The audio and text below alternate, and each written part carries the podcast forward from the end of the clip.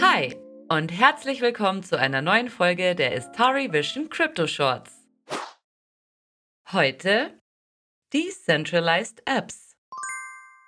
Wenn du unsere Podcast-Folge 26 zum Thema Dezentralität gehört hast, reichen dir wahrscheinlich die nächsten 20 Sekunden, um zu verstehen, was eine D-App ist. App ist die Kurzform für Applikation. Es geht also um eine Anwendung. Das D steht für dezentral. Das Ergebnis ist also eine dezentrale Anwendung. Vielen Dank fürs Zuhören und bis zum nächsten Mal. Ciao! Okay, okay. Schauen wir uns vielleicht doch noch kurz an, warum dezentrale Apps so ein großes Potenzial für die Zukunft haben. Um zu verstehen, worin der größte Unterschied einer D-App im Vergleich zu einer traditionellen App besteht, schauen wir uns zunächst an, wie eine ganz normale App funktioniert. In der Regel gibt es hier ein Unternehmen, das alles zentral steuert, was mit der App zu tun hat. So zum Beispiel den Code, die Benutzeroberfläche und die Datenverarbeitung. Hier ist vor allem der letzte Punkt entscheidend. Alle Daten, die von Nutzern bereitgestellt werden, werden in der Regel auf den eigenen Servern des Unternehmens gespeichert. Das erlaubt es dem jeweiligen Unternehmen quasi alles mit den Daten zu machen, was es für richtig hält. Dass dazu auch das Löschen einiger Daten zählt, beispielsweise bei Social-Media-Plattformen, gilt allgemein als kritisch. Bei D-Apps oder auch DApps, darfst du aussprechen, wie du magst, also den dezentralen Anwendungen, werden sowohl die Anwendung selbst als auch die Nutzerdaten dezentral gespeichert. Zum Beispiel auf einer Blockchain. Aber auch kostentechnisch ist das Prinzip der zentralen Datenspeicherung oftmals nicht sinnvoll.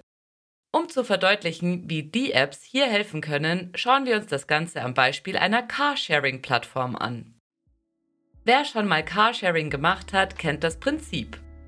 In der entsprechenden App, also Anwendung, was durchaus auch einfach nur eine Internetseite sein kann, hinterlegt man die eigenen Zahlungsdaten, zum Beispiel eine Kontoverbindung, und die persönlichen Informationen, zum Beispiel Alter, Wohnort und Führerscheindaten. Fährt man dann mit einem der Autos, werden sämtliche Daten, also wie weit man gefahren ist, der Zustand des Autos, die Tankfüllung usw. So auf den zentralen Servern des Unternehmens gespeichert.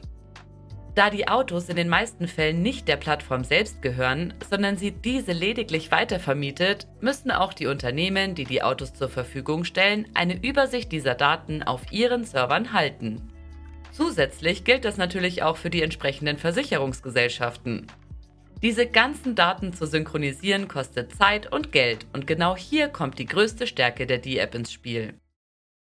Anstatt diese ganzen Daten auf verschiedenen Servern zu speichern, die keine Möglichkeit haben, sich gegenseitig abzustimmen, wird die Blockchain, also ein Netzwerk aus Servern genutzt, deren Nodes in ständigem Kontakt miteinander stehen und sich schnell, zuverlässig, unfälschbar und kostengünstig miteinander synchronisieren. Auch die Nutzerdaten können so besser geschützt werden. Also eine Win-Win-Win-Win-Situation für alle. In Zukunft ist davon auszugehen, dass immer mehr D-Apps auf den Markt kommen werden. Erste Versuche, beispielsweise Social-Media-Plattformen dezentral zu organisieren, gibt es bereits. Allerdings sind noch einige technische sowie juristische Hürden zu nehmen, bis wir davon sprechen können, dass die Apps den Markt erobert haben. Also was glaubst du? Worin bestehen für dich die Vorteile von D-Apps? Schreib es uns über Social Media oder direkt an hello@astari.vision. Die gleichen Kanäle gelten natürlich auch, solltest du Themenwünsche oder tiefergehende Fragen zu einem unserer Podcast-Themen haben. Wir freuen uns immer über euer Feedback und von euch zu lesen. Und ich mich jetzt erstmal wieder aufs nächste Mal. Bis dahin, Cheerio, eure Sabrina.